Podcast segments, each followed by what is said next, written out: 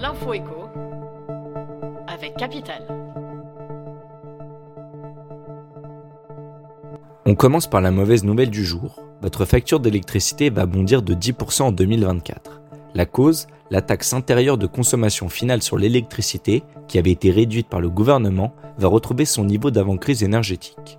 Le relèvement de cette taxe et la hausse des tarifs réglementés de vente de l'électricité au 1er février prochain vont alourdir de 10% la note pour les ménages, soit une augmentation de 500 à 300 euros de la facture d'électricité selon le foyer.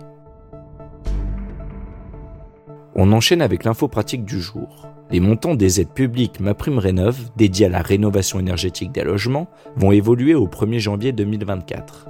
Côté bonne nouvelle, les subventions pour les pompes à chaleur RO sont augmentées de 1000 euros. En revanche, les ménages qui se chauffent au bois vont faire la grimace. Le montant des aides va baisser de 30%. Tous les détails sur notre site. On poursuit avec le coup de gueule du jour. Notre chroniqueur, Henri Buzicazo, dénonce l'incapacité politique du gouvernement à prendre à bras le corps la question du logement. Le président fondateur de l'Institut du Management des Services Immobiliers reproche à l'exécutif son indifférence face aux difficultés rencontrées par le secteur du bâtiment et, pire encore, face au sort des ménages. Il s'inquiète de la fracture grandissante entre l'État et l'opinion.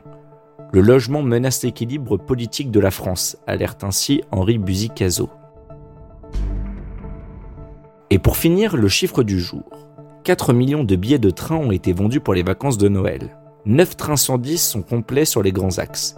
À quelques jours des fêtes, il est devenu très compliqué de trouver un trajet à prix abordable.